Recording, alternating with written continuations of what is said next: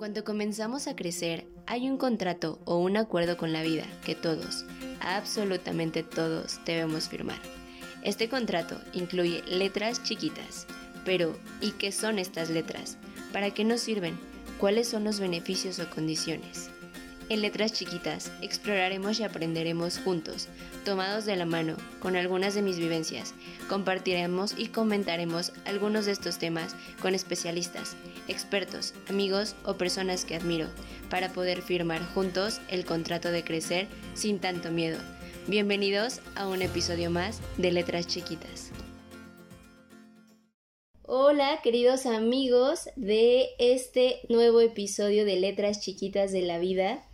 El día de hoy va a cambiar un poquito la dinámica. Decidí tener, bueno, invitar a una persona súper especial para hablar de un tema que puede estar como muy tocado, pero es un tema lleno de tabús y es un tema lleno de un poco de miedo y un poco escabroso.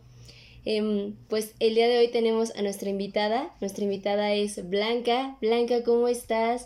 Cuéntanos un poco de ti. Hola Jackie, pues muy bien, muy bien, gracias a Dios. Eh, pues, ¿qué te cuento, Jackie? ¿Y qué les cuento? Pues les contaré que estoy contenta de que me hayas invitado a tocar este tema, que es una de, pues podríamos decir que de mis especialidades, ¿verdad? Aunque tú dijiste que estaba medio miedoso y escabroso, ¿verdad? Pero pues es una realidad totalmente inevitable que es la muerte, ¿no? El duelo, la muerte, todo esto que estamos viviendo. Y bueno, pues me presento. Mi nombre es Blanca Carrasco, soy eh, fundadora y directora del Instituto de Logoterapia y Tanatología. Es un instituto que hace 15 años fundamos, estamos en el norte de México, en, Ciudad Juárez específicamente, Ciudad Juárez, Chihuahua. Y bueno, pues entre otras cosas he estudiado, me he especializado en lo que es la logoterapia, el sentido de la vida y lo que es la tanatología. ¿sí? Aunque pues te confieso que no es mi carrera original, o sea, nada que ver mi carrera, pero pues la vida me fue llevando, ya sabes cómo nos lleva la vida, es por donde menos pensamos y pues estoy muy contenta, muy contenta porque a través de estas dos especializaciones que tengo, pues hemos podido acompañar a mucha gente, a mucha gente que está sufriendo pérdidas o, o que ha perdido el sentido de la vida y que se siente pues que la vida no vale, entonces pues ahí andamos, ahí andamos en eso. Así que gracias, Jackie, por invitar. No, gracias a ti por, por aceptar esta invitación. De verdad es, es un tema que, como comentas, al fin y al cabo estamos en una época en donde está muy cercana a nosotros eh, la muerte, desde familiares o hasta personas cercanas o nos vamos enterando, ¿no? Día a día es, hay tantas personas que fallecieron o no sé eh, si de verdad es un tema que, que sí quería platicar contigo porque al fin y al cabo todos necesitamos de ese apapacho y de esa ayuda. Sí, fíjate, es, es, alarmante. Bueno, yo no sé si ahora que empezó el año fue una cosa, un boom. Este, acabo con mensajes y con ayúdeme y cómo podemos saber. Entonces, bueno, pues, eh, pues gracias a Dios, ¿verdad? Que hay también muchos centros que están prestando esta ayuda y este tipo de, de experiencias que estamos haciendo ahorita en estas charlas, pues que le puede ayudar a mucha gente, ¿no? ¿Estás de acuerdo? Sí, sí, claro. Sí, todos, al fin y al cabo, muchos estamos como en duelo tal vez de algún familiar, pero también existen otros tipos de duelos, ¿no? De tal vez nuestra, de, de al perder un trabajo, de nuestra misma realidad, de, del no asistir a la escuela.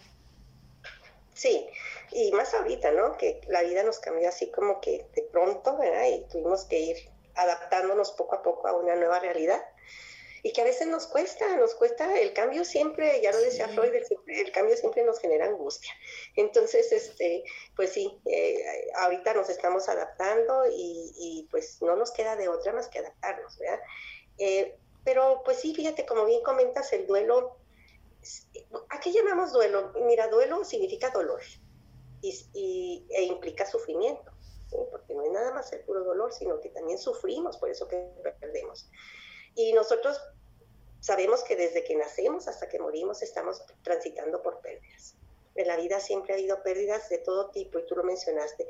No es nada más la muerte de un ser querido, sino pérdida de trabajo, pérdida de salud, pérdida de proyectos de vida, fíjate, pérdida de rumbo en la vida, pérdida de, relaciones afectivas, amorosas o importantes, pérdidas materiales. Entonces, se vive un duelo cuando hay una pérdida que es significativa. Y entre más significativa sea esa, eso que perdemos y que sabemos que no lo vamos a volver a tener, que no lo vamos a volver a tener, entonces es cuando hablamos de un duelo dentro de la tanatología. Porque, bueno, pues hay pérdidas que que, que, a lo mejor en su momento me pueden, pero que tú sabes que, que, puedes reponer. Se te perdió la bolsa y traías tus credenciales y traías dinero y pues bueno, las vuelves a sacar y, y, ni modo, ¿verdad? Pues al rato te recuperas ahorrando un poquito con el dinero que perdiste. No vas a hacer un duelo por eso. O sea, realmente te va a dar enojo nada más, te va a dar coraje y, y, y pues es algo que es reparable. Pero el duelo que toca la tanatología son esas pérdidas irreparables y donde hay un vínculo afectivo muy estrecho. Ok. a sufrir, sí vamos a sufrir. Básicamente, esa es la definición de duelo. Duelo, dolor, implica sufrimiento. Y pues, como te digo, dependiendo del tipo de pérdidas, es que se, viven, se vive el duelo. Y el duelo es, es una experiencia que transitamos cuando la pérdida es significativa y que es un proceso, ¿sí? Es un proceso y que lleva, eh, en este proceso hay un inicio y hay un fin. O sea, nunca, nunca vamos a estar toda la vida en duelo. Hay personas que se quedan atoradas en, este proceso y que no avanzan en la vida y no se reincorporan a la vida y entonces empieza, se hablar de duelos complicados o de duelos patológicos, ¿no?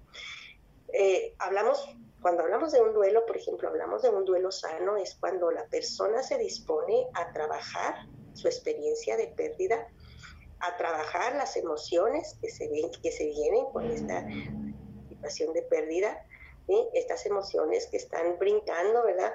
Eh, suben y bajan, suben y bajan y a veces ni, ni yo las entiendo lo que me está pasando. Sí, es como una montaña rusa. Y es así, y de repente la mañana más o menos amanezco bien y en la tarde ya no sé qué hacer con la vida, o, o cualquier cosa me irrita, este, me saca de mis casillas, este, no quiero ver a nadie, pues todo esto que se siente, ¿no? Y que, y que a veces genera mucha confusión, porque nos cambia, nos cambia la vida, ¿no? Y entonces eh, se habla de un duelo sano cuando la persona se dispone y contacta con las emociones estas que están, que están surgiendo con el duelo. El duelo es confusión de emocional. Pero esta emocional que sale a borbotones, pues va a afectar, lógicamente va a afectar nuestro, nuestra salud, nos va a afectar en nuestro cuerpo, porque somos seres, pues podríamos decir que seres tridimensionales, bióstico-espirituales, Entonces lo que nos afecta en la parte emocional, pues va a repercutir en la parte también física y también puede afectar la parte espiritual. Entonces, este, el duelo sano es cuando se transita cuando se conecta con las emociones, cuando se les pone nombre y se identifican los sentimientos que generan estas emociones y los efectos que están trayendo a mi vida y a mis relaciones y me dispongo a trabajarlos. Entonces, voy fluyendo por el proceso, ¿verdad? Que no es fácil, no lo es. Nadie transitar el duelo es algo fácil, ni es algo que sale uno de la noche a la mañana, tampoco. Es un proceso y voy saliendo. Y se habla de, de duelo sano porque me voy reincorporando a la vida. Me voy reincorporando, pero no, no, no como estaba antes. No, me reincorporo de una, de una mejor forma, es decir, más consciente, más responsable, más generosa, más amorosa, más empática también con el dolor de los demás. Entonces, es cuando se habla de la ganancia de la pérdida, ¿no? que a veces no nos gusta esa palabra, pero, pero en realidad eso, transitamos un duelo sano, lo reincorporamos a la vida con nuevas fortalezas. En otro lenguaje se habla de una reintegración resiliente, que se habla ahorita mucho de la resiliencia. Y el duelo complicado, pues es ese duelo donde donde me quedo atorada en una etapa del, duelo, ¿no? A veces en la negación, a veces en la culpa, a veces me quedo muy atorada en el enojo, ¿verdad? Y pasan los meses, y pasa el año, y pasan dos años, y sigo enojada con la vida, y enojada conmigo, y con Dios, y con los demás, etc.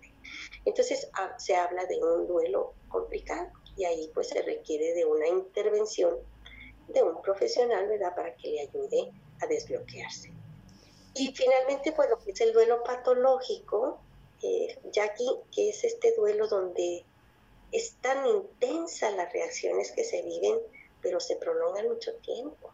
Sí, o sea, de que hay personas de 10 años, ¿no? Sí, o sea, duran 10 años, 5 años, viviendo con intensidad este, la culpa o eh, viviendo, haz de cuenta que acaba de suceder aquello y no pueden, o sea, no pueden levantar cabeza. Entonces, pues se habla de un duelo pues patológico porque ya no es normal, ¿verdad? Y ahí pues sí, también se tiene que eh, acudir a la, ayuda profesional. Y lo más recomendable es que, o sea, por, eh, hablábamos de que el instituto se, se va como por la logoterapia y la tanatología. Y la tanatología y la logoterapia en sí nos ayudan a procesar todo este duelo, o sea, de una manera sana. O sea, lo mejor sería como empezar a vivir nuestro duelo desde el día uno con un especialista. O en sí a qué nos podría ayudar como la tanatología. Fíjate que no, este, de hecho, bueno, pues ahorita se habla mucho de la tanatología y la logoterapia, pero antes, ponte a pensar cómo salían nuestros abuelos de los duelos. O sea, ellos sin ayuda de nada. El ser humano tiene recursos, obviamente tiene recursos para enfrentar la vida y, también la adversidad. Pero, este, pues ahorita con esta facilidad, por así decir, que se tiene de esta área este, de la tanatología, pues, pues que, bueno es poder recurrir a ella. Pero no hay gente que, que sin ayuda sale adelante porque hay otras redes de apoyo, ¿sabes? Hay recursos, tiene mucho que ver para transitar un duelo, para salir del duelo, por así decir, este, al, referirme salir del duelo no es olvidar al ser querido, ni mucho menos, sino reincorporarme a la vida, pues a lo mejor soy una persona resiliente, ¿sabes? A lo mejor tengo recursos, a lo mejor soy una persona donde mi fe está muy activa, soy una persona muy creyente, o tengo una red de apoyo en mi familia, en mis amigos, entonces todo eso pues son recursos que le ayudan a la persona a salir, ¿no? a no quedarse en, esa tristeza tremenda, ¿verdad? Que sería o sea, ya sea tristeza, enojo, pero yo creo que también es ir reconociendo, ¿no? Como cada uno de estos sentimientos, reconocer que, que no es algo malo y que es normal al momento de pasar como por todo este tipo de sentimientos, o sea, porque al fin y al cabo en tu cuerpo está cambiando absolutamente todo. Todo, pues es un impacto muy grande, ¿sí? Entonces se altera en nuestra parte fisiológica, se alteran este, Ah, bueno, hasta nuestro sistema inmunológico, ¿verdad?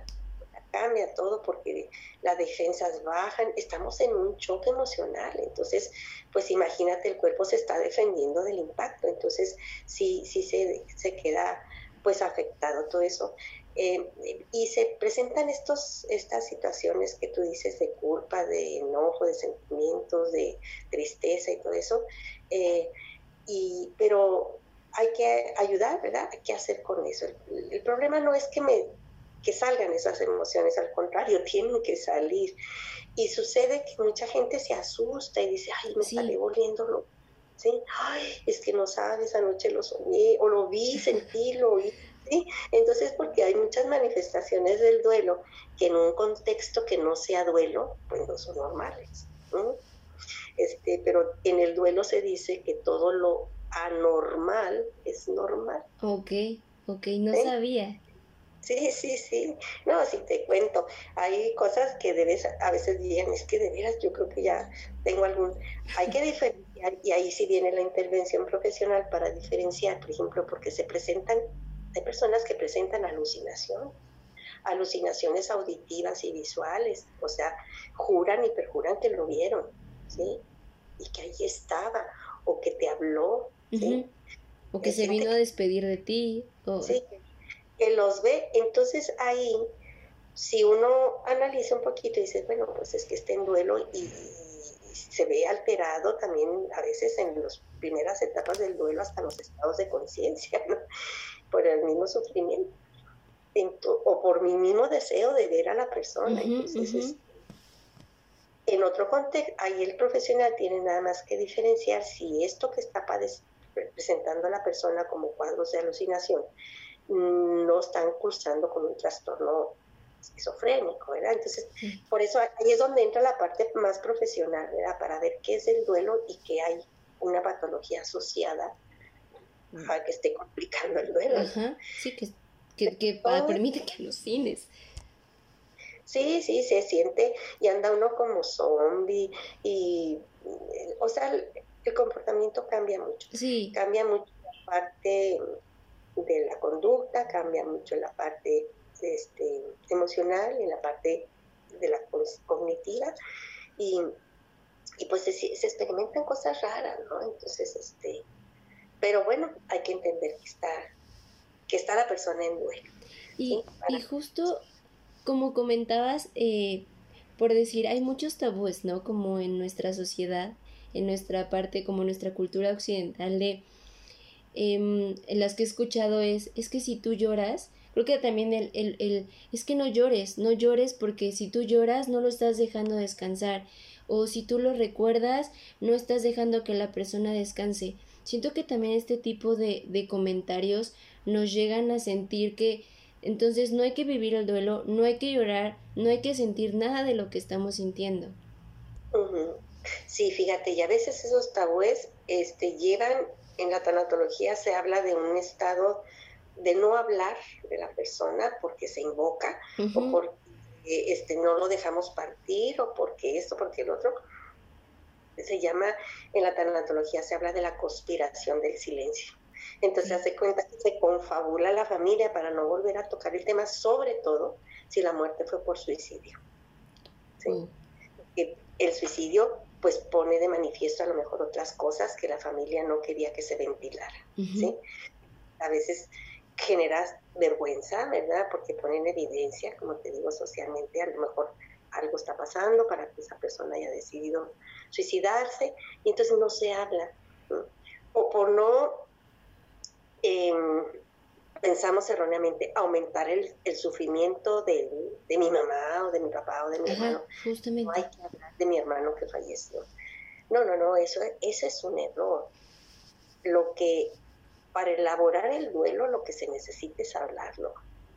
¿sí? Que no haya esos tabúes, que no haya esos silencios, que no haya esos secretos. Se necesita ventilar. ¿sí? Si algo tiene el duelo es hablar, narrativa. Por eso yo siempre les digo a los alumnos que se están preparando, el tanatólogo debe tener cinco oídos y una lengua, ¿sí? Porque es escuchar al otro, que se desahogue, que narre, ¿sí? Porque al ir narrando va acomodando su dolor y va acomodando el evento, el suceso, la muerte, ¿no? La pérdida. Pero sí hay muchos tabúes y, también religiosos, hay como nosotros damos un módulo del el hombre en las culturas y las religiones y está muy interesante. Pero de una otra forma, por ejemplo, tantos rituales que se dan alrededor de, este evento que es la muerte, pues en, en una otra forma lo que hacen es validar socialmente pues esa persona que ya no está. Y ahorita estamos viviendo una situación anómala, podríamos decir, por la pandemia, ¿verdad? Sí, que no hay esos rituales, ¿verdad? De validación social. Justamente te iba a comentar eso, porque creo que también ahorita recae un poco en, dentro de, de, o sea, en una experiencia personal, recae en, es que porque no lo velamos probablemente y, y no esté descansando, ¿no? O probablemente porque no le estamos haciendo sus rosarios, no va a llegar a la luz como debería de ser. O en otros casos, ¿no? Que no pueden ver a su familiar en los hospitales, pues es que no lo vi por última vez, no estuve con él, no supe cómo falleció y nos quedamos con todo este, eh, eh, la parte de es que no le hice esto y no va a llegar bien al camino. Sí, y fíjate que eso que comentas es, es, es una, bueno, te digo, en todas las culturas y religiones se habla de estos rituales para ayudarlos al tránsito. Hablaba de la transitología antes de la tanatología, porque la tanatología inicialmente era una área de la medicina forense, de los cadáveres, ¿no? Pero se hablaba de un, trans, de un tránsito, de, y vas a ver que unos hablan de la resurrección, otros de la reencarnación, otros de la transmutación del alma, pero en fin de cuentas la muerte es un tránsito a otro estado de conciencia, de vida, de evolución, lo que cada quien esté de acuerdo a sus creencias. Y entonces había que ayudarles con estos rituales. Y ahora que nos están dando, sentimos como que se va a atorar, ¿verdad? sí, el alma no va a seguir, no va a continuar por su camino de luz. Sí, pero como te digo, son, son rituales, o sea, en realidad, eh, pues no, no sucede eso, ¿no?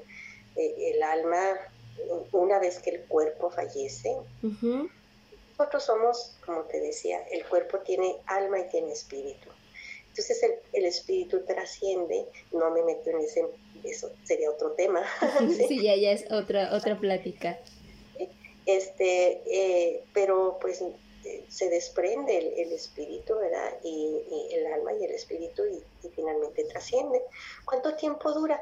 No te sabría decir porque hay diferentes religiones o creencias. Hay unos que dicen que cuatro años, otros que dicen once meses, otros nosotros rezamos el novenario, ¿verdad? Los cristianos, para ayudar al ascenso del alma. Pero sí, este sí hay mucho tabú y mucho del tabú que que se presenta es porque le tenemos miedo a la muerte. es curioso, porque aparte es muy chistoso que nuestra cultura festeja de, o sea, se burla de la muerte, pero a la vez, a la, misma parte de que existe esta, esta como festejo a la muerte que es en noviembre, también existe el tengo miedo, ¿no? son, son como dos sentimientos súper contrarios. Sí, y generalmente, o sea, desde nuestra parte humana, pues claro que le tenemos miedo porque te voy a decir algo. La muerte no tiene sentido si solamente la vemos desde nuestra razón y nuestro cuerpo. La el único sentido que le podemos encontrar a la muerte, como este proceso trascendente, es a través de la dimensión espiritual.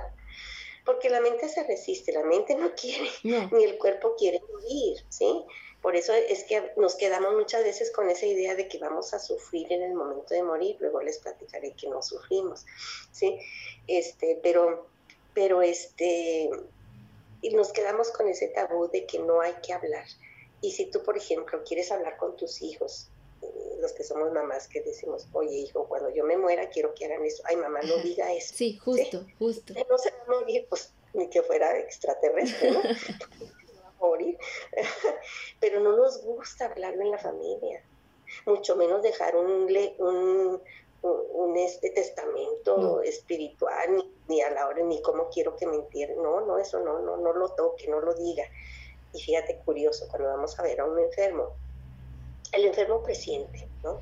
cuando ya está, cuando ya no hay mucho que hacer, y a veces él quiere hablar con la familia de, de, pues de lo que él inminentemente está viendo de que se va a morir, porque muchos presienten, saben que se van a morir, y la familia no sé.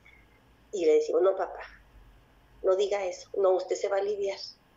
¿eh? Sí, sí, es de ley. usted se va a usted no se va a morir, ¿sí? Usted se va a poner sano, échale muchas ganas. Y verá, si piensa positivo, va a salir. la sí, sí. Porque los, los que nos resistimos a aceptar que se muera, pues son nosotros. Los que nos quedamos. Este, en lugar de, sí, en lugar de abrir ese espacio para platicar sobre lo que, lo que es inminente, ¿no? Entonces, eh, pues sí, le rehuimos, nos da mucho miedo hablar de la muerte. Sí, el, tema de la muerte. No, dime, dime.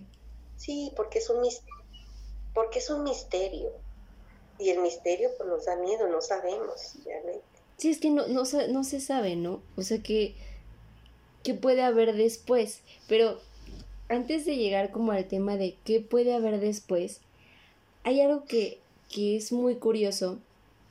Eh, cómo, cómo poder estar con la persona, una, que está viviendo el duelo, o sea, porque aparte, por decir, dentro de una familia, pues todos están en su propio duelo. Pero los que están afuera, hay veces que no, o sea, no, no sabemos, porque justamente nos da miedo tocar el tema de cómo le digo a la persona, porque yo sé que no estoy sintiendo lo mismo que está sintiendo él después de haber vivido eh, pues el fallecimiento de esta persona o sea, ¿qué, podemos hacer entre que unos estamos viviendo el duelo y las otras personas desde afuera quieren pues apoyarte de alguna forma, ya sea con un mensaje, con un abrazo, o sea, ¿qué, qué podemos hacer?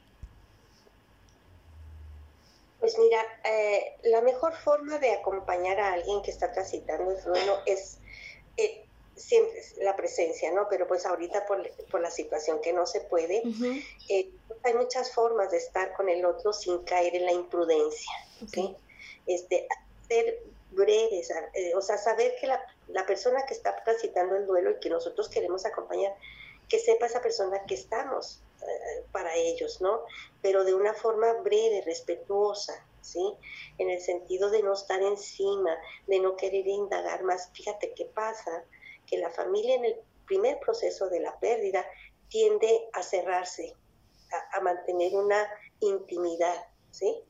Por eso no quieren ver a mucha gente. Eh, pasa todo el proceso antes de la pandemia, que eran todas las, pues, eh, los rituales, las honras fúnebres, el, la funeraria y todo eso, donde hay mucha gente, pero después ya se cierra este movimiento hacia adentro, porque necesita vivir, el hacia adentro. Entonces, acompañar a la persona, pues una llamada, ¿sí? un detalle, por ejemplo, em, pues a lo mejor llevarles algo del súper, de comida, si los niños siguen en la escuela, pues ayudarles a llevarlos a la escuela, cositas así, o sea, cotidianas, sencillas, pero que alivianan mucho la carga y que es una forma de decirle a la gente, estoy contigo, eh, te apoyo en esto, aunque no esté con ella llorando todo el día, pues no. Una forma de, de hacerle sentir nuestra presencia en cosas que les alivian en la carga. Okay, a, ellos. Este, y, cosas sencillas, voy al banco y te pago una cuenta, este, no sé, te pago los recibos de la luz, o sea, ese, ese tipo de ayuda que todos podemos dar.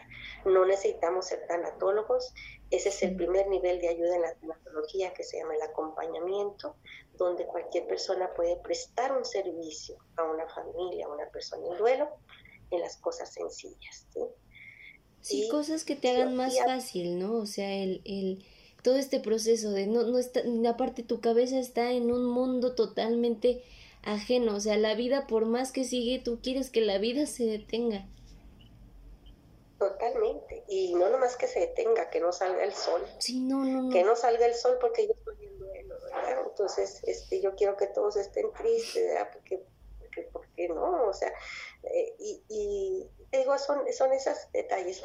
Em, ser prudente, si en caso de que vayas a la funeraria, ¿verdad? Este, pues no, no estar preguntando, ¿sabes? Ser prudente, nada más decir, abrazar a la persona, estoy aquí contigo y punto, ¿sí? Eh, porque, pues, ¿para qué? Sí, siempre pasa la típica persona de eh, uy, ¿de qué falleció? O sea, no, no me toques el tema. ¿O cuánto tiempo? y luego que el, deudo, o el deudo o el doliente está hablando, ¿verdad? Y la otra persona dice, no, hombre, pues cuando se murió mi papá estuvo peor. Entonces ya le quitas, ¿sabes? Ya te pones tú a hablar de tu duelo cuando ibas a acompañar a la otra persona. ¿sí? Entonces, esa, neces esa necesidad de protagonizar, de, acaparar, ¿verdad? Entonces, pues ya la persona que está con su duelo por su persona que está fallecida, pues ya mejor se cae, ¿verdad? Sí, claro, escucha el otro, Sí, hace cuenta, está consolando. en lugar de ir a consolar, están consolando. Yo creo que sí, eso, eso pasa La parte novelesca, ¿no? También la parte de quien hay, siempre pasa el típico que va a, a, según esto acompañar a la otra persona y se cuelgan un poco de ese duelo y es un drama, pero un drama el, el que terminan tal vez hasta papachándolo otras personas que era de ¿y quién es él? No, pues, quién sabe, era un amigo lejanísimo que llegó. Sí. E, es que sabes por qué pasa eso y no es por mala onda, ¿no? O sea, es porque, porque a veces traemos duelos no cerrados, no resueltos. cuando nos conectamos con una nueva pérdida, un nuevo duelo, como que sale todo, ¿verdad? Lo que traíamos ahí. Y pasa eso, o sea, siempre la muerte del otro nos conecta con nuestra propia muerte o con nuestros propios duelos. Entonces, no es que estés llorando tanto por esa persona que está ahí, ¿verdad? Tendida, sino porque estás llorando por tus pérdidas, porque te conectaste con, con él. Entonces, eso pasa, eso pasa eso. Y a veces nos toca tener, por ejemplo, un duelo, no hay que decir que hay duelos mayores y menores, ¿no? Porque cada quien lo vive.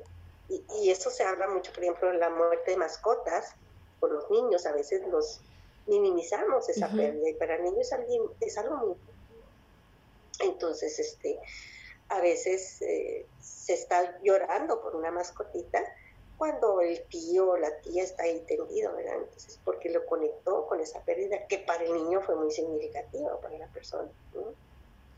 Así es. y Blanquita, justamente retomando como un poco el tema de que, que queríamos tocar desde hace ratito, que ¿qué hay después? ¿Qué, o sea, dentro de, insisto, dentro de las religiones siempre es como hay una mejor vida, eh, va hacia la luz, se encuentra, la, las que he escuchado últimamente o siempre es como el, sus papás vinieron por él y ya están con la persona. ¿Qué, qué hay después? ¿Qué hay después de la muerte? Ajá. Eh, pues mm, solamente lo que creemos, ¿verdad? Eh, pero hasta ahorita nadie ha regresado de la muerte. Ha habido miles de personas que han tenido experiencia cercana a la muerte, que es la literatura que nosotros tenemos, ¿verdad?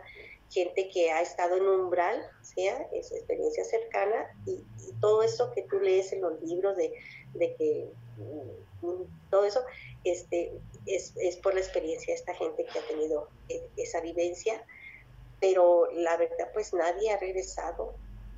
En la Biblia nomás hablan de, de Lázaro, ¿verdad? Y de Jesucristo, obviamente.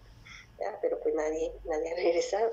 Este, pero sí, lo que es la experiencia como en sí el tránsito, ¿verdad? el tránsito hacia otra dimensión o como usted llama, pues es una experiencia muy bonita, ¿no? No es fea, no, no es fea y dependiendo la religión o la cultura que tengamos, pero es, es curioso que todas las culturas y todas las religiones hablan de algo mejor. Los que hablan de la reencarnación ¿sí? o del renacimiento se reencarnan y renacen para vivir mejor, ¿sí? para evolucionar. Nosotros, en los cristianos, ¿verdad? que creemos en una resurrección, vamos a morar, pero te digo, todo esto se asume por fe. Sí, sí, los dogmas de fe. ¿Sí? sí, son dogmas de fe y lo asumimos, ¿verdad? Y eso nos genera una visión muy diferente a la persona que no cree. Hace tiempo de una plática eh, justamente en la Ciudad de México sobre una mirada de esperanza ante lo inevitable, así se llama mi, taller. Y es esta esperanza que se da con la gente que cree. La gente que no cree pues, tiene esta esperanza. Aquí se acaba todo. Y pues como te digo, es una manera, también creer en eso nos genera mucho consuelo a la hora de la pérdida. Sí, totalmente. Muchísimo. Porque mm, esa vida no se acaba. Y de hecho, la vida no tiene palabra opuesta, lo que la muerte, la palabra opuesta de la muerte no es vivir, es nacer. Nacimos, nacemos y morimos, pero la vida sigue. En otra dimensión, ¿sí? sigue. No la vemos, no la vemos porque nosotros percibimos este mundo material en tres dimensiones, pero hay más. Sí, claro. no vemos, nosotros nomás vemos las tres dimensiones de la física, ancho, largo y profundo, nada más. Y así tenemos concepción de los objetos y de las personas, pero pues hay, hay la dimensión de la que lo vemos, por eso se llama metafísica, por eso, porque sale de las leyes de la física, este, que es la vida espiritual. Entonces, pues sí, eso pues no se trata de convencer a nadie, pero yo sí he visto en experiencia que la gente que tiene esta esperanza o esta creencia en, en, que van a morar a otro, otro estado o otra evolución ¿verdad? Este, superior o van a morar a otra vida este, mejor, pues se genera un consuelo. Independientemente de la añoranza y de la vida que se tenga, ¿verdad? Pero hay un consuelo. Y muchos decimos, y esto es parte de la negociación que se tiene en las etapas del duelo, este, si ya está descansando, ya no está sufriendo, ya está mejor allá que acá. ¿sí? Esa es parte de, negociar con nuestro dolor. Sí, sí, sí, como de la autoaceptación. es esta creencia. ¿Y sí? Sí, totalmente. El, el, el, yo creo que también es para hacernos sentir mejor, ¿no? A nosotros mismos, porque pues quién sabe que tal vez si él ya, o sea, ni, tan siquiera sabemos qué fue lo que sucedió, pero al fin y al cabo nos genera, como comentas, esta paz, esta sensación de todo está bien, todo va a salir bien desde que él ya no está padeciendo absolutamente nada. Sí, sí, te digo, nos consuela, nos consuela. Y, pero mucha gente piensa que siguen sufriendo, fíjate. De hecho, hace poquito atendí a una persona y dices que es que no sé si mi, yo siento que mi papá sigue sufriendo. Pues es que no sufren, no sufren. Bueno, al menos los que creemos, ¿verdad? Este, no hay sufrimiento. Vamos a ir a un lugar donde no hay llanto ni desesperación, ¿verdad? Aunque Se acaba el sufrimiento porque ya no estamos espíritu ya, pero nuestro espíritu ya no está atado a la materia, que es la, la materia en la que, la que se pudre, la que se acaba, la que... Aunque también entraría como esta parte del... En que, que, que entraría la parte de cuando están en el purgatorio, o sea, que es... Yo he conocido a muchísimas personas, sobre todo eh, personas adultas, de que tienen que rezar siempre por las almas del purgatorio, porque creo que también entra ahí la parte de es que mi familia no, o sea, mi familiar no está bien, porque yo sé que está en el purgatorio, en cuestión de, de, de nuestra, de la religión católica, ¿no? Pero esta es una, es una creencia muy antigua. Nosotros tenemos el purgatorio, pero las otras tienen otros estadios que no le llaman así, este, le llaman de, otro, de otra forma, pero hay como, como un lugar de, de, espera, ¿verdad? a, a, la purificación total, ¿verdad? Del, del, alma o del espíritu, o hay un lugar de espera para el reencuentro, para la, para la, la venida nuevamente. Este, y muchas religiones lo tienen, ¿no? Este, hay un lugar de espera. Eh, pero pues te digo, esos son dogmas de fe y pues el que quiera creer. Que crea, sí, Si quieren seguir rezando por las almas del purgatorio, que se siga rezando. Sí, y es que te digo, esto es una cultura muy arraigada. Este, los, los, los, los aztecas, por ejemplo, ellos tenían que estar haciendo todos estos rituales durante varios años hasta que la persona una vez que fallecía podía pasar los creo eran siete estadios en que el alma tenía que pasar, ¿verdad? Y que no se atorara. Estaba la luz, la, oscuridad y estaba el fuego y estaba todo eso. Y hasta que llegara al Mictlán, ¿verdad? Donde sí. los muertos. Y entonces, pero te digo, estamos hablando de nuestras culturas prehispánicas, entonces todos ellos tienen esta idea de que hay un lugar donde van los aztecas, los mexicas decían había un paraíso y había cinco paraísos. Sí, dependiendo de la muerte, ¿no? De los bebés, las mamás que quedaban, que se iban junto con los bebés, ya había un árbol donde podían alimentarlos. Sí, sí, sí. Sí, un árbol que manaba leche y miel, ¿no? Entonces ahí se alimentaban los, bebés. Sí, sí, está, está. Sí, es, es, es, muy lindo. Pero ¿qué hay, después? ¿Qué hay después de la muerte? Bueno, como te digo, los que creemos, pues sabemos que hay una vida nueva, hay un mundo mejor. Bueno, entendiendo como mundo esta parte terrenal, ¿sí? Pero hay una experiencia superior, una experiencia superior. Y los que no creen, ¿verdad? En eso, pues aquí se les acaba todo. Sí. Pues bueno. Adiós, o sea, a lo mejor hay unos que no creen en este, en esos tradiciones, pero se dicen, pues yo me transformo en polvo de estrellas y en polvo cósmico y yo, sí, dependiendo de lo que creas. Ok, perfecto. Hay este anhelo de que, de que la muerte sea otro lugar donde está Dios.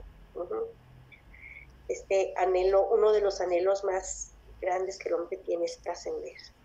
Sí, pero aparte sí trascendemos, ¿no? Yo creo que si trascendemos al momento, yo lo veo como una trascendencia en cuestión de lo que dejas marcado en otras personas. Sí, hay diferentes tipos de trascendencia, sí, hay diferentes. Lo que dejas, ¿sí? Y, hablamos de la trascendencia espiritual, que es, lo que te estoy diciendo, este nuevo estadio de conciencia o de evolución o de, o, de purificación, ¿no? Este, y vemos en el día a día con lo que dejamos, con nuestras buenas obras, ¿sí? con el servicio que damos a los demás, con la capacidad de amar también se trasciende, obviamente, en las cosas cotidianas, ¿no? Sí, y, Hablando justo... Y bueno, pues... dime, dime, dime. Ah, creo que se cortó un poquito. Ah. Se está haciendo lento la la señal. Eh, hablando justamente un poquito de, de todo este tema de la trascendencia, también creo que queda mucho la parte, eh, no sé, en las familias de... Es que si yo hubiera hecho esto, como el, el comenzarnos a autoflagelarnos, a lastimarnos, a decir, es que no le pedí perdón, es que la última vez me peleé con la persona y, y se fue con ese, con esa sensación, y la persona se queda como eternamente con la sensación de que probablemente se dejaron de hablar y nunca se pidieron una disculpa o probablemente la petición de una persona era de es que yo no quiero morir en un hospital y lo tuve que internar por la situación que vivimos o sea también la autoflagelación o sea qué tanto daño nos puede llegar a hacer en parte de nuestro duelo mira la autoflagelación en nuestro lenguaje es el castigo que se infringe a uno mismo era eso por la culpa, porque se, siente culpa. Y tú lo dijiste bien, ¿por qué lo llevé al hospital? ¿Por qué no le dije que lo quería? ¿Por qué no lo perdoné? ¿Por qué no lo atendí? ¿Por qué no me di cuenta que estaba enfermo? ¿O por qué no me di cuenta que era un riesgo que saliera? ¿Por qué, no me di, por qué lo dejé ir a la fiesta? Sí, sí, sí, sí, Entonces, esos porqués que van generando la culpa son acciones u omisiones que no hicimos, ¿verdad? O sea, que, y, que, y que cuando entramos en conciencia decimos, pues no está bien lo que hice. Y entonces hay esta necesidad de castigo. Y, y, ahorita se está viviendo mucho esto, y básicamente, y mucho, me ha tocado mucho atender a gente con, con, mucha angustia y con mucha tristeza y mucho, este, porque se sienten culpables por haber llevado a, a su gente, a sus seres queridos al hospital. Pero siempre les digo, pónganse a pensar, ¿con qué intención llevaste al hospital a tu papá, a tu mamá, a tu pareja, a tu hijo? ¿Con qué intención? Pues que se mejorara, que lo atendieran. Quédate con eso. Quédate con la intención de lo que hiciste. ¿sí? Los resultados no fueron buenos, ¿sí? pero tu intención no fue mala. Entonces, aunque hubo un hecho, aunque la persona falleció, la culpa, hablamos de culpa falsa o neurótica, porque no lo hiciste deliberadamente, no con la intención de que le fuera mal. Entonces, hay que trabajar la culpa, los diferentes tipos de culpa que se presentan, pero sí, esta necesidad de estarme, y fíjate que una de las formas de castigarme es negándome a vivir, o atorándome en, en alguna de las etapas del duelo, en la admiración, en el enojo, en la frustración, en la tristeza. Y no quiero salir, no quiero, no quiero perdonarme porque necesito castigarlo. Sí. Y entonces el duelo se va haciendo complicado, se va haciendo, se va prolongando. Ya hay gente que no quiere salir hasta que empieza a victimizarse y, porque no quiere ser feliz, porque no quiere volver a sonreír, porque no quiere, Entonces siempre está negativa, negativa, negativa. Y es una forma de, de, autoflagelarse. Ok. Pero también sería como una parte normal de nuestro duelo, o sea, de, de, del estar viviendo este duelo, o sea, sí es como una de las, pongamos el nombre de una de las fases de nuestro duelo.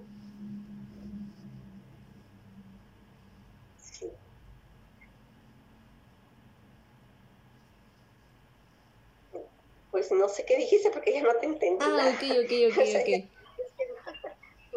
Ya no supe, pero algo así entendí que eran una de las fases. Sí, el duelo, es que hay muchos modelos de duelo. O sea, el más conocido es el de Elizabeth Kubler-Ross, que hablamos de cinco etapas del duelo, pero hay muchos otros, muchos.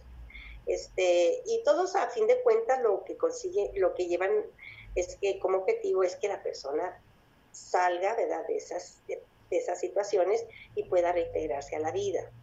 ¿sí? Pero vamos a ver las etapas de, de, Elizabeth Kubler, que es, todos las conocen, la negación que se da al inicio, ¿sí? y luego la ira, el enojo, ¿verdad? Por aquellas porque es injusto lo que está pasando, ¿verdad? Porque, porque la vida me lo arrebató, porque Dios se lo llevó, porque te fuiste. Entonces viene, con la ira viene todo este reclamo, ¿verdad? Esta, esta culpa. Y luego viene lo que es la negociación. Bueno, pues ahorita ya no está sufriendo, bueno, pues qué bueno que fue rápido, que no tuvo una agonía larga, es negociación, ¿verdad?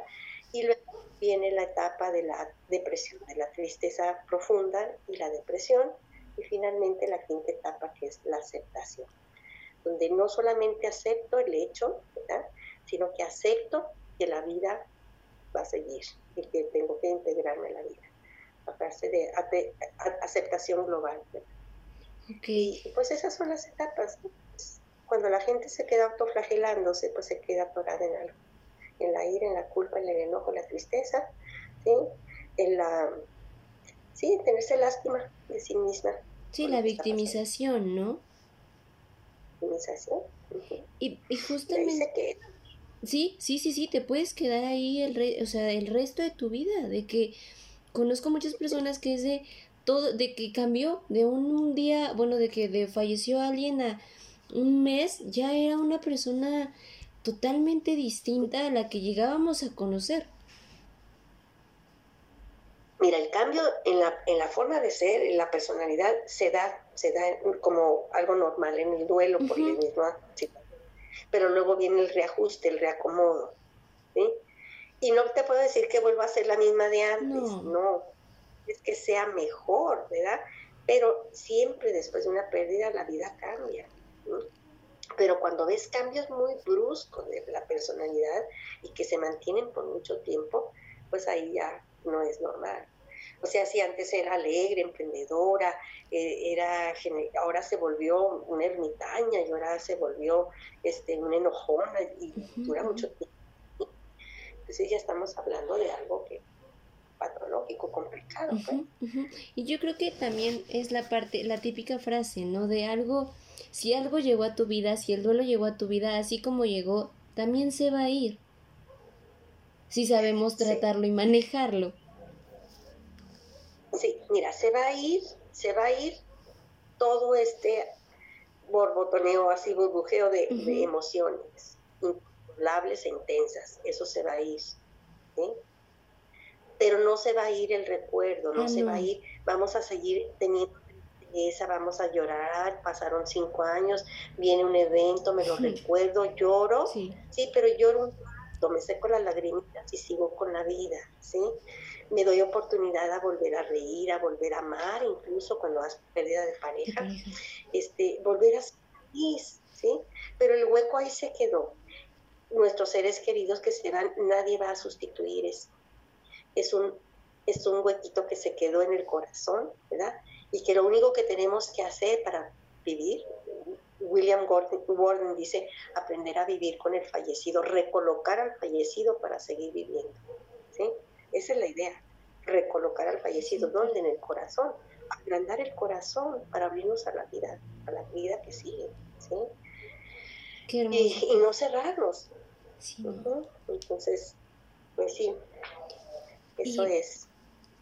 eh, parte de, de las etapas del duelo. Y justamente hablando de este tema del duelo, me gustaría muchísimo que nos compartieras eh, algunos tips que, que pudieran ayudarnos a todas aquellas personas que pues que se encuentran justo en este, en este proceso, en este, ya si, ya haya sido como al principio de la pandemia, o haya sido hace años, o ahorita, hace unos días, porque aparte en enero empezó y empezó a, a llevarse una cantidad de personas que, que es asombroso. Sí, te digo, nosotros vimos ahora en, este mes muchísima mensajes y ayuda y, dónde la puedo contactar y qué podemos hacer y todo eso. Este, pues sí. Eh, pues mira, eh, algunos tips para vivir ahorita el duelo en, esta época en que no podemos hacer los rituales, ¿verdad? Los que estábamos acostumbrados, que como te decía, eh, el luto es la, los rituales que se hacen después del fallecimiento, que es todo esto de el novenario, estamos acompañados de mucha gente, entonces todo eso validamos socialmente, pero nos sentimos sostenidos por los amigos, por la familia, por la sociedad, ¿no? Y, ahorita no se da. Entonces, a veces se complica porque nos sentimos, aparte de muy tristes, muy solos. Entonces, ¿qué pueden hacer? Pues gracias a la tecnología, como la que estamos ahorita, tú y yo, ¿verdad? Pues hay mucha forma de conectarnos, ¿verdad? Claro, no es lo mismo, pero de eso a nada es mil veces mejor estar conectados. Pueden hacer, sí, pueden hacer, por ejemplo, reuniones, la familia extendida, ¿verdad? Este, al referirme a la familia extendida, primos, tíos, abuelos o, fami o amiga, amigos, es, llegan sus reuniones así, ¿no? virtuales donde se puede hacer una pequeña ceremonia, por ejemplo, de los que son clientes puede empezar con una alabanza, dependiendo lo que o, alguna oración, eh, hagan un, pongan una vela, pongan la foto, una especie de mini altarcito, ¿no? Ahí de la persona a la que se va a honrar con esa, con esa reunión familiar o de amistad y eh, hagan oración, pidan por, por la persona y por la familia, o sea, por los que se quedan más que todo, pidan por los que se quedan y pueden hacer, eh, empezar a platicar eventos, ¿no? Este, a veces chuscos, a veces tristes, todo eso, pero el chiste es hacer la remembranza, pero acompañados, ¿no? Y, y, y surge una reunión muy, muy, muy sanadora, ¿sí? Muy porque ahí se permite pues la que quiere llorar y luego ahí está de una u otra forma estamos acompañando eh, y, luego nos reímos o podemos pasar fotos o hacer un pequeño video para presentarlo en la reunión, etcétera. Entonces, pues esta es una forma de, de, mantenernos unidos o acompañados en el duelo. La otra es pedir ayuda a través de las redes sociales, ¿verdad? Hay muchos grupos, hay muchos centros que siguen dando ayuda, este, orientación sobre qué hacer. Yo de hecho lo, lo hago, ¿verdad? Con, con, gente, inclusive de otros países, donde nos conectamos y pues ahí platicamos. Este, y también, eh, por ejemplo, todo lo que es eh, cuando la persona fallece, pues ya ves que no podemos, no nos permiten estar. Eh, hay que escribir, hay muchas cosas que se pueden hacer, escriban cartas, escriban cartas, si van a, ya a eh, deshacerse de la ropa o de los objetos de la persona, este, váyanlo haciendo paulatinamente, no tienen que hacerlo de un así. Yo recuerdo el caso de una, de una alumna, donde dice, sentí mucho enojo porque a la semana, los cinco días que fui a casa de papá, ya no había nada.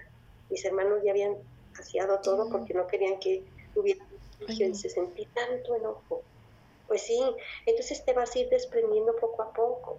Ve, ve, dándole un uso bonito a eso, a la ropa, que la puedes donar, la puedes regalar, y algunas cosas.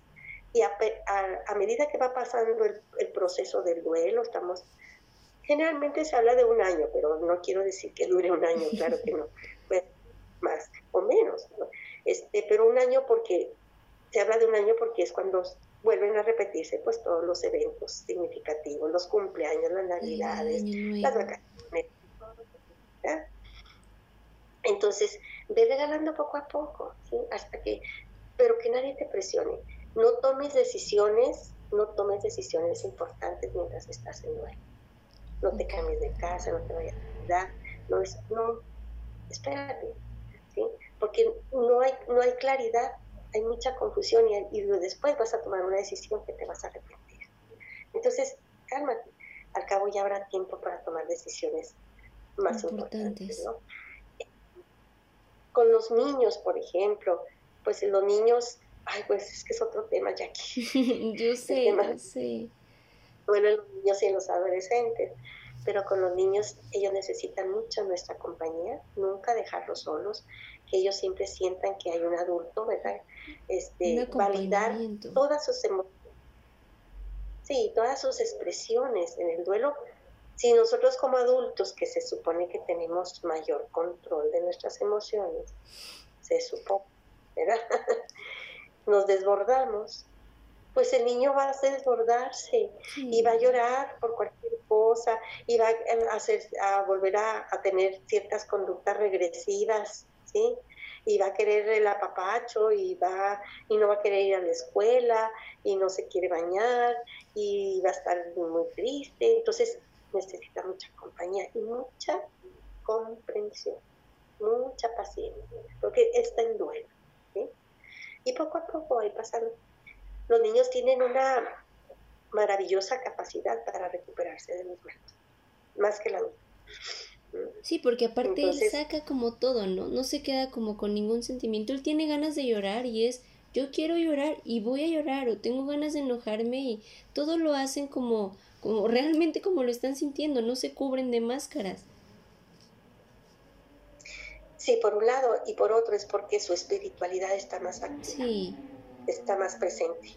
Decía María Montessori que los niños son embriones espirituales, ¿verdad?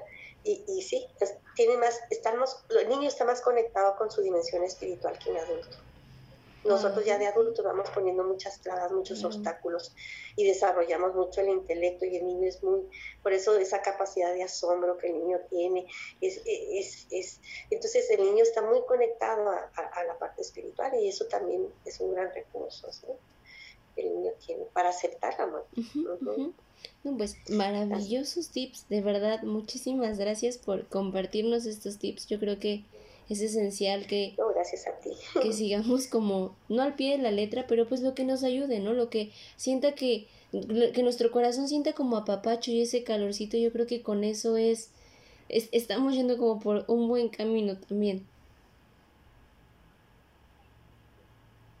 Eh, lo mejor en el duelo es sentir, no vivirlo solo, no vivirlo aislado, sino es el momento de estar en familia, pero en familia para apoyarse, no para estar echando las culpas ni estar. Es el momento para apoyarse, para abrazarse, para llorar juntos y de ahí esa intimidad de la familia irse juntando con los más, perdón la redundancia, con los más íntimos amigos, ¿no? Son las redes lo que la persona necesita en duelo. Y si por alguna razón no tienes familia, eh, busca grupos de apoyo ahorita, bueno, pues nosotros hemos tenido muchos grupos de apoyo, ¿verdad? Presenciales ahorita, pues en línea, ¿no? y, este, vamos a estar dando charlas sobre duelo a partir de la semana que entra, son gratis para que ustedes también tengan orientación, ¿verdad? Este, bueno, ya salió Jackie, pero este, la cosa es de que, pues ayudarnos entre todos. Sí, sí Estamos viviendo duelo no es nada más el duelo de nuestros seres queridos, estamos viviendo un duelo en general, como sociedad. Sí, Nos cambió la vida. Y, y justamente... Mucha gente Sí, sí, sí, sí, estamos, o sea, la pandemia vino a que todos estemos en un proceso de duelo, absolutamente todos, ya sea de pérdida de trabajo, como lo comentábamos, ¿no? Pérdidas de trabajo, de nuestras actividades, de nuestra vida ordinaria, de nuestra realidad que ahora es una nueva realidad, o sea, también es un proceso de duelo, queramos o no, tal vez no afecta tanto, pero estamos en duelo. Estamos en duelo y tenemos que aprender de ese vivirlo y no nos queda de otra más que transitarlo y aprender, sacar lo mejor de toda esta experiencia donde la vida nos cambió. Y justamente, eh, y, para, y para aprender lo mejor necesito estar abierta, o sea, no estar resistiéndome, ¿verdad? A lo que de todos modos voy a tener que vivir. Entonces, pues vale más aceptarlo, ¿no? no, es, no es fácil, pero no, pero, sí. pero se puede. ¿Y qué más de aquí? Y justo, a ver, quería preguntarte, esta pregunta se la hago pues a todos los invitados. Eh, ¿Qué spoiler alert nos gustarías dejar o, nos gustarías comentar o contar? Este, esta alerta de vida. Eh, bueno, pues como alguna experiencia o algo. Sí, sí, sí, sí, experiencia, pues algo que, que, nos quieras contar, que nos quieras dejar, además de ya toda esta increíble información. Mucha información y tan poco, en tan poco tiempo, pero bueno, este, yo, yo, este, les voy a hablar desde mi experiencia. Ustedes pueden con, constatar esto que les estoy diciendo en muchísima este, literatura, hay muchísimo que se ha escrito, pero les, les hablo desde mi experiencia. Yo hace em, aproximadamente un poquito más de 30 años, yo tuve una experiencia cercana a la muerte. Y yo antes, en ese tiempo, no sabía ni que existía la palabra tanatología, ni nada, ni de nada, de nada, ¿sí? Yo andaba en otro rollo, este, en otro canal, pero tuve una experiencia cercana a la muerte. Yo tuve muerte clínica y me revivieron. Entonces me reanimaron por, por métodos, sí, por, pues, ahí en el hospital. Y yo tuve esa experiencia que después, muchos años, 15 años después, me empecé a, me dieron, una amiga me regaló el libro La muerte un amanecer de Elizabeth Kubler, y yo me quedé con los ojos de plato porque dije, esto es lo que yo viví hace 15, 18 años, ¿no? Y la experiencia, bueno, él platicaba que este, mi amiga me dio un libro, el de Elizabeth Kubler-Ross, que era La muerte un amanecer, y fue cuando yo dije, pero si esta es mi experiencia de hace bastantes años atrás, tal cual, ¿no? Como lo, relatan algunos, no algunos, fueron 2.300 pacientes, ¿verdad? Que regresaron que tuvieron esta experiencia. Entonces, en aquel tiempo, perdón, 2.300, 23.000, 23.000. Y, y yo me vi caminando, me desprendí de, de, mi cuerpo y me vi caminando este, por, por, un camino donde yo veía, percibía este, luces de diferentes colores, como neones, así como y, y, en ese donde yo iba, por esa es transitología, perdón, donde yo iba caminando, empecé a tener presencias, a percibir presencias de seres muy queridos, o sea, de mis abuelos, de mis padres. Yo sabía que eran ellos. No los veía con, con estos ojos como eran ellos físicamente, pero yo, yo percibía en este estado, ¿verdad?, que eran ellos y, y muchos más. Sea, yo iba caminando y no iba sola en el tránsito, no iba sola en el camino, iba acompañada de muchas, de, muchas presencias, ¿sí? Pero a las que yo sentía más fuertes era a ellos, a mis seres queridos, Y yo sí vi una luz, mm. Y era una luz tan hermosa, tan intensa, era un estado hermosísimo que yo no quería regresar. Cuando a mí me reanimaron, cuando a mí me regresaron, yo después le platicaba a mi esposo, ¿por qué me regresaron? Y me decía mi marido, pues que no nos quieres a, tus hijos y a mí, los amo mucho, pero el amor que yo sentí en esa experiencia no se compara con ningún amor humano. ¿Mm? Y te digo, yo lo viví, o sea, no es que lo haya leído, no, lo pueden creer o no, no, no quiero convencer a nadie, pero esa experiencia que me la quita, ¿sabes?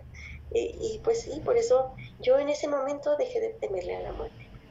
Posiblemente sufra antes en la agonía la persona, como les decía hace rato, el momento del llamado, o sea, de que ya me tengo que ir, es muy hermoso, muy hermoso. Sí, no, pues... Así que no, le tengan miedo. Y si están pensando en que sus seres queridos sufrieron, no sufrieron. No sufrieron No, pues por pues, algo nadie quiere regresar. O sea, definitivamente es a ser un lugar, ya sea que, que sí veamos la luz y que justo como nos comentas, sí podamos, o sea, sí podamos estar en presencia de nuestra familia y que nos recojan, o sea, porque tal vez sí, sí, ¿no? Pero es eh, por, por algo todos estamos tan felices de, de, de partir y no, y no queremos regresar y de ahí no nos regresan. Es la parte de te amo también a ti, pero me sentí en una paz y en una felicidad tan grande que hubiera preferido quedarme ahí. Sí, así es. Eh, sí, así es, pues te digo, es algo, es un misterio, pero un misterio amoroso. Y este, eh, el, lo que pues digo nos da miedo eso, pero no nada de miedo, nada, absolutamente nada, nada. Es, es algo muy bello. Y bueno, pues hay algunas personas que han tenido esa experiencia, como que se destapa un nivel de conciencia, y por eso les digo que después de tener esa experiencia no puede uno regresar igual. No, no, no, no. No, después Claro, tiene uno más claro las misiones que tiene que cumplir. Sí. Wow. Va a ser con más amor, obviamente. ¿sí?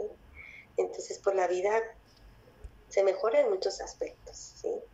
Entonces, pues eso es, eso es. Pero si quieren algún libro, alguna serie o algo que quieran, pues documentese, hay muchísimo. Este, Justamente te iba a, a preguntar que, bueno, primero agradecerte que nos hayas contado esta experiencia. Me quedé de verdad, ustedes no lo ven amigos, pero me quedé con la boca abierta de wow, qué increíble experiencia nos... Y spoiler alert nos acabas de dejar, de verdad Blanca, muchas gracias por ese super spoiler. Y Ay, no. hablando del tema de qué, qué, qué documental, qué serie, qué película o, o lo que sea nos pudieras dejar, nos pudieras recomendar, ya sea una, dos, las que tú gustes. Pues mira, este, de libros yo les recomiendo, hay muchos, pero yo les recomiendo la doctora Kubler-Ross, que es ahorita pues eh, uno de los exponentes más interesantes, más importantes en la tanatología moderna, el doctora Elisa de Kubler-Ross, tiene muchos libros sobre esto, porque ella fue la, una investigadora, creo que la primera investigadora, bueno, había habido este, la de los cuidados paliativos, eh, Cicely Sanders, pero pero ella documentó, la Elizabeth Cubre documentó mucho este tipo de experiencias y nos, y nos generan mucha paz y mucho consuelo el, el saber qué pasa con nuestros seres queridos cuando van ese tránsito. Entonces, vean ahí en, en, internet, busquen libros de Elizabeth Kubler-Ross.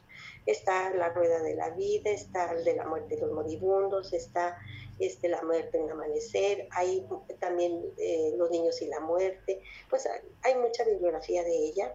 Eh, y pues yo una vez vi un documental que está, bueno, ahorita, ahorita hay uno que pusieron ahora en, en, enero, que se llama Sobreviviendo a la muerte. Este, a mí me gustó el capítulo 1, el segundo y el tercero ya no tanto porque hablan de los mediums y la cosa muy metafísica, esotérica, pero, pero este, el primer capítulo me gustó. Y Las Huellas de Dios es un documental, el primer capítulo de la serie esta de Las Huellas de Dios con Morgan Freeman, ahí hablan de los diferentes rituales y cómo se concibe la muerte en las religiones y las culturas, está muy interesante. Y bueno, pues ahí hay muchos, hay una película que se llama No pudo decir adiós, eso es para hablar sobre lo que es el, el duelo en la familia. Es con Pierce Borsman, creo, no me acuerdo cómo se llama, y, y hay una que habla sobre, el, sobre la muerte en, la etapa de la enfermedad terminal. Este, todas las preguntas que se hace uno en esos momentos y se llama WIT, así como regalo, no me acuerdo cómo se llama, WIT, así, con Emma Thompson. Pues esas son algunas. Pero hay mucha, hay mucha Sí, hay, hay mucha información, pero yo creo que el, el quedarnos con, o sea, al menos con estas recomendaciones tuyas, definitivamente también nos hace expandir en nuestra mente hacia otro tipo de temas, ¿no? Hacia no tenerle este miedo a la muerte, el saber que es algo normal, Y yo creo que también, además del, haber, del, que, del que ustedes estén escuchando este episodio, también el ver cada una de estas recomendaciones y el empaparte te ayuda a, a como a soltar más ese miedo de está bien, es algo normal, que todos tenemos que llegar a ese punto, es lo único que está asegurado. Sí, totalmente. así es, así es, así es que pues no hay que temerle miedo. Y para, para finalizar este episodio, increíble episodio, nos, nos gustaría dejar algunas de pues, tus redes sociales. Eh, ya saben, aún así les voy a, poner en el Instagram las redes sociales de, de la Fundación, de Blanquita, pero también mencionarlas, mencionar también los cursos. Ok, muchas gracias. Pues miren, de redes sociales no crean que son muy ah, avanzada en eso, pues nada más tenemos el Facebook, que es Instituto de Logoterapia y Tanatología este, que ya mis hijos me dicen, mamá, ya cámbiate, ya ponte en otras redes sociales, pero bueno, eso es los propósitos en este próximo mes de febrero. Pero ahorita por lo pronto es Facebook, Instituto de Logoterapia y Tanatología. Eh, cursos que tenemos, pues tenemos los diplomados, nosotros damos capacitación para que la gente tenga herramientas para hacer acompañamientos. Eh, tenemos diplomado en logoterapia, que es el sentido de la vida. Este, tenemos el diplomado en tanatología, que lo acabamos de iniciar hace dos semanas y que todavía si están interesados pueden entrar. Este, bueno, ahí se ven muchísimos temas sobre, y, herramientas para el acompañamiento de personas en duelo. Tenemos el curso avanzado de, consejería tanatológica, que es el segundo nivel de intervención en la tanatología, y ahí se requiere que la persona tenga el diplomado previo para poder tomar el nivel 2. Tenemos la especialidad en logoterapia, que ya es trabajar el sentido de la vida, pero desde la psicoterapia, herramientas clínicas eh, para la depresión, el suicidio, la falta de sentido, todo eso, ¿no? Eso es la especialidad y se requiere también haber tomado el diplomado. Y tenemos muchos cursos, talleres de diferentes temas. Tenemos diplomado en resiliencia, en desarrollo humano. Tenemos este, muchos cursos que se van derivando de los mismos diplomados y quedamos así cortos, ¿no? Sobre muchos temas. Así que, pues, hay una página del instituto, en la página del Face, ahí estamos poniendo todo lo que tenemos. Y ahí hay videos y cositas así por si les interesa. Este, con mucho gusto. No, sí, claro, claro que sí. Yo creo que habrá muchos interesados, sobre todo en estas, en estas épocas, ¿no? Que también tenemos un poquito de tiempo para estudiar otro tipo de temas y explorar otro tipo de, de temas que son yo creo que muy importantes también para aprender eh, más de algo tan normal como la muerte. Así es. y tan Sí, así que de un día a otro suceden. Sí, Jackie, eso es. y hay que prepararnos. Sí. Porque yo digo que para tener una buena muerte hay que aprender a vivir. Sí, definitivamente. Es, es lo que nos llevamos lo que vivimos. Así es. Así es que, em, pues les dejo este, eh, yo pienso que la vida es un don, es un regalo y que tenemos que aprovecharlo, porque un regalo que no se abre, que no se disfruta, pues ahí se quedó. ¿De qué funciona? De nada, y, la vida sí es, es un regalo y la vida a veces se nos va en, en nada, hay que aprovechar. Y si queremos, como les digo, una buena muerte, morir bien, en el sentido de morir agradecidos, no resistiéndonos, sino agradecidos, aceptando la muerte como un proceso inevitable, tenemos que aprender a vivir hoy, disfrutar. y les dejo esta frase de Víctor Frank, y dice, el padre de la logoterapia, la muerte solo puede causar pavor a quien no ha aprovechado el tiempo que le, le ha sido dado para vivir. Entonces, solamente causa favor a los que no hemos aprovechado la vida. Y sí, totalmente. Mis... Ay, Blanquita, pues te agradezco de verdad el que te hayas tomado este, pues nos, hayas brindado este tiempo para, para hablar de este gracias tema. A ti, Jackie. De verdad, muchísimas gracias. Gracias por, por haber sido esta invitada súper especial. Em, pueden encontrarla, repito, en, en, su, en su Facebook. Ya al rato les voy, bueno, les dejaré en las redes sociales cómo pueden encontrarla, eh, cómo pueden tomar alguno de sus talleres o de sus cursos. Gracias a ustedes también por haber escuchado este episodio. Espero les ayude, les apapache un poco el corazón al, al saber que no está mal el aceptar la muerte como, como nos contó todo durante este tiempo Blanca. Y pues te mando muchos abrazos desde la distancia. De verdad, gracias, gracias, gracias por haber estado el día de hoy aquí. Gracias a ti, Jackie. Al contrario, gracias. Un placer. Un placer, sí, un súper placer. Y amigos, pues hasta aquí el episodio de hoy. Recuerden seguirnos en todas nuestras redes sociales, a seguir a nuestra invitada y a, hacer alguno de sus cursos. Les mando muchos abrazos, tengan un excelente inicio de semana. Cuídense mucho, quédense en casa por favor y abrazos y besos. Bye.